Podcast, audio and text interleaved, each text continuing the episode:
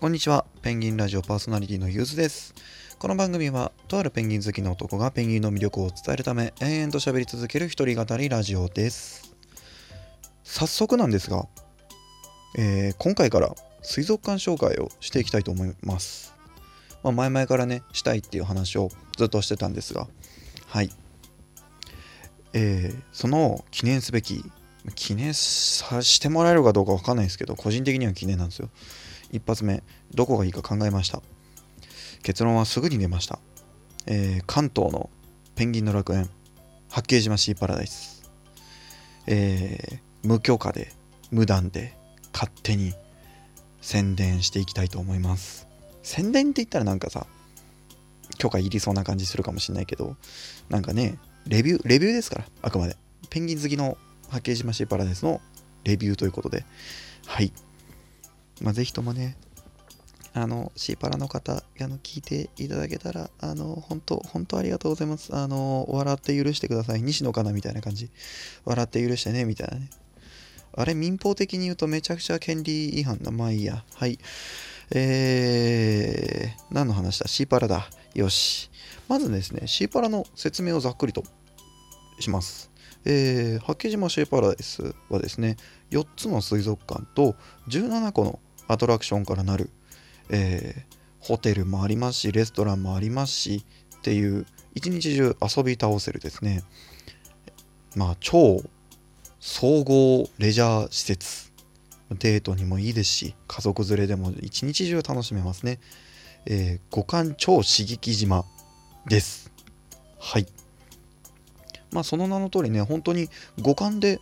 五感全てを使って、あの一日中、まあ、動物もそうですし、魚もそうですし、あのまあ、動物、あ、そうだね、そうだ、魚食べることもできるんだ、そこ。もう五感全部使いますね。はい。なんで、ペンギンに触れることができるんですよ、あそこ。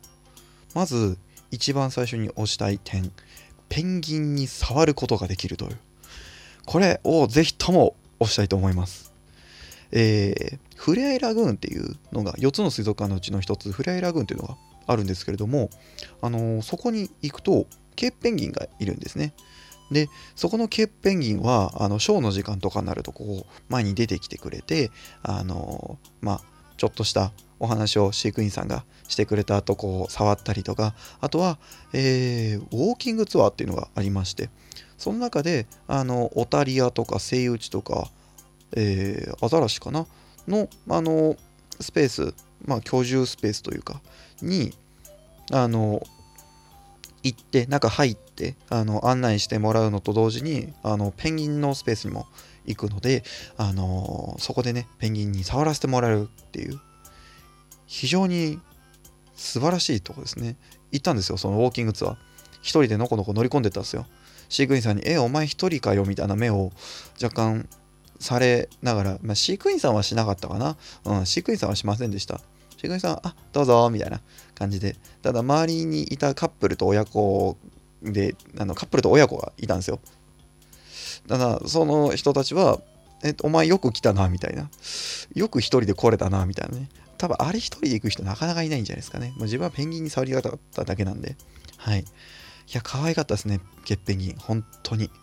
もう、基本的にケーペンギンとかってあのフンボルト族はあの割とおとなしい性格をしてましてあのー、そんなにね噛みついたりとかしないんですよ。あんまり。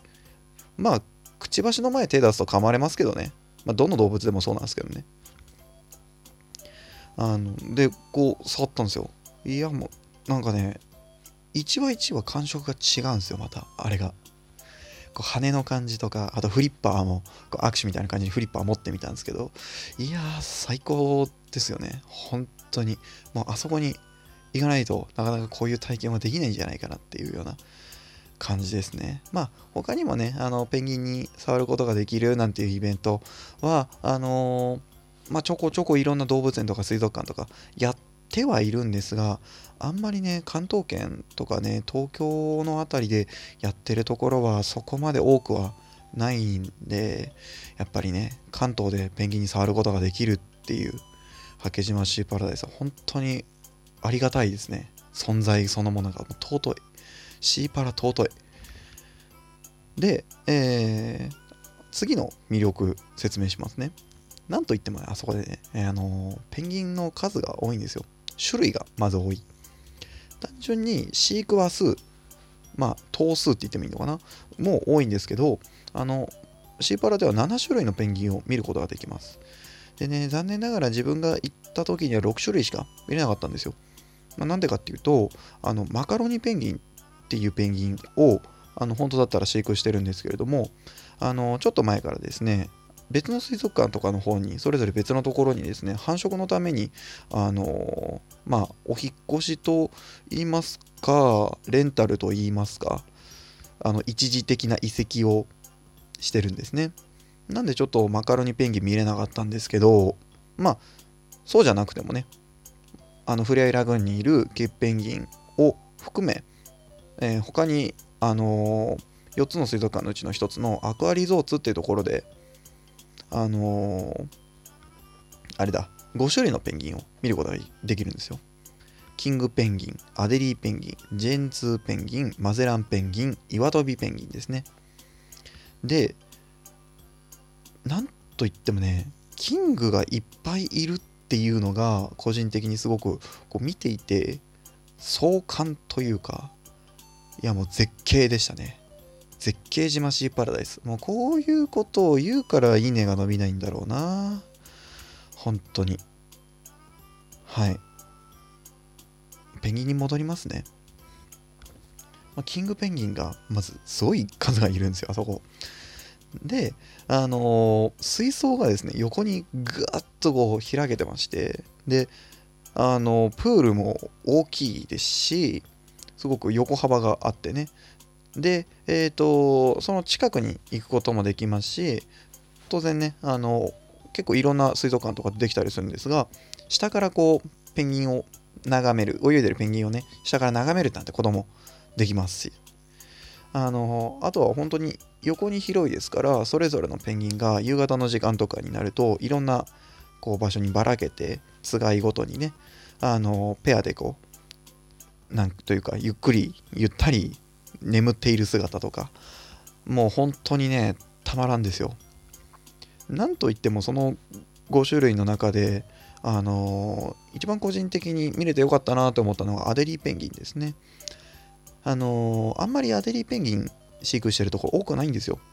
アデリーペンギンってあのー南極に住んでいるんで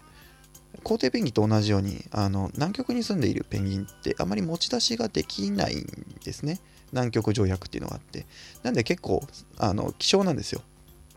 ね、あれだけ Suica のペンギンとかいろんなのの、あのーモデルとかになってはいるんですが意外とそんなにいっぱいはいないんですねアデリーペンギン。なんでねすごく見れてよかったなっていうふうに思いましたね。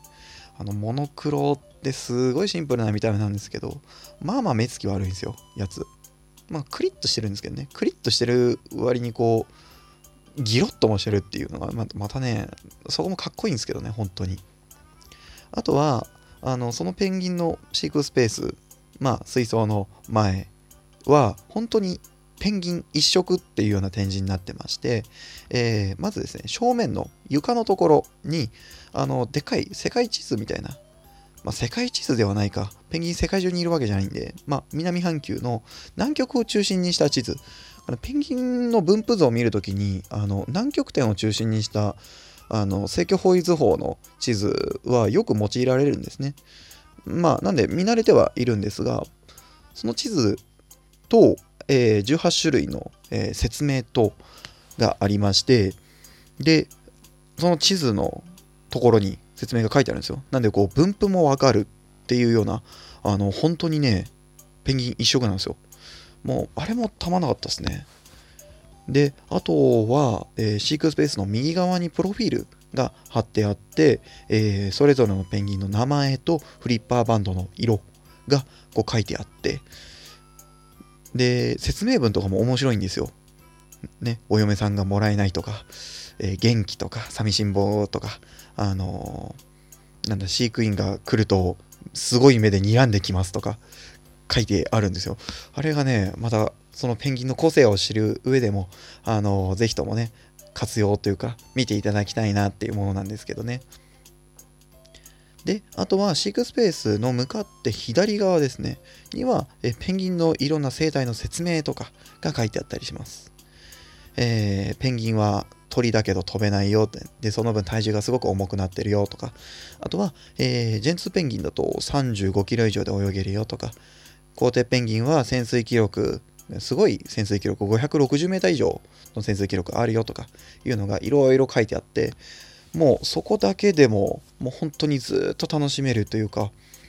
えー、自分は多分4時間か5時間ぐらいそこに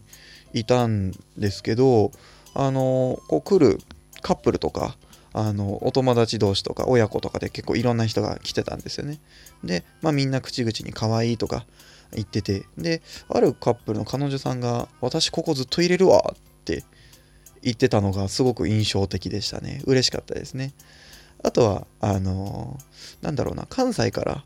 あの来てくださってた方があのペンギンのキングペンギンをじーっと見て男前やなって言ってたのがすごい嬉しかったですね。ペンギン可愛いって言われがちなんですけど個人的に思う魅力は美しい凛々しいかっこいいなんでぜひともねそういう本当にかっこいいところ気づいてもらえたらなって思います。あとねキングペンギンがいっぱいいるんでこの間ツイッターで話題になっていたあのくちばしの半分剥がれるよっていうやつ。あれよーく見てるとこう剥がれかけてる子とか。いるんでね。是非ともその辺も注目してもらえたらなって思います。さあシーバラの魅力はこう伝わったかな？まだ全然伝え足りないんですけどね。また機会があればこういう風にあの水族館紹介とかシーバラの話とかいっぱいできればいいなって思っています、えー、Twitter のフォローあとペングにあの感想や質問などもお待ちしております。それではまた次回お会いしましょう。パーソナリティゆずでした。ありがとうございました。